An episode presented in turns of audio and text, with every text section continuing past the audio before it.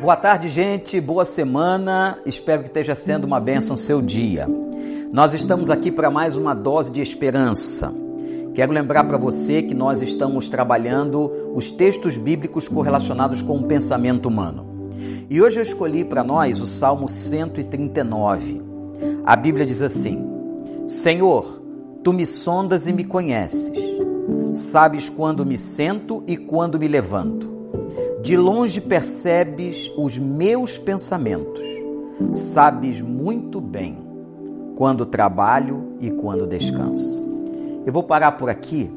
Esse salmo é um salmo lindíssimo de Davi, aonde ele está falando que Deus conhece o seu coração, a sua intimidade.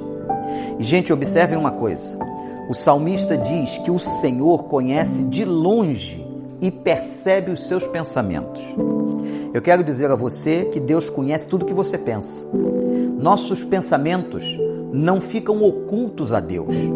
Deus conhece o nosso interior. Deus nos sonda. Deus sabe exatamente aquilo que nós pensamos.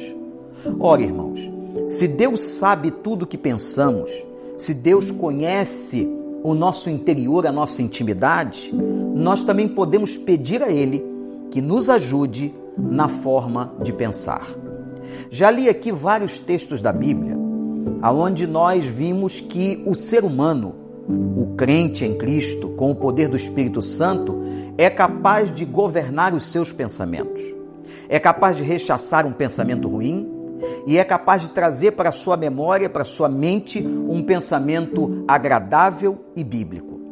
Então agora nós já temos é, base na Escritura para afirmar que nós temos controle sobre os nossos pensamentos. Eu estou falando com base na Escritura.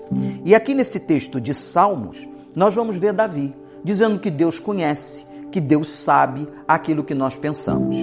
Uma coisa importante agora é você pedir perdão a Deus por todos aqueles pensamentos que não são bons, que não vêm do Senhor. Muitas vezes os nossos pensamentos são atacados por flechas malignas, dardos inflamados que vêm em nossa mente, enviados por Satanás, e nós acabamos dando guarita a esses pensamentos. E nós cultivamos esses pensamentos. E, obviamente, trazemos coisas ruins à nossa vida e, consequentemente, ao nosso corpo.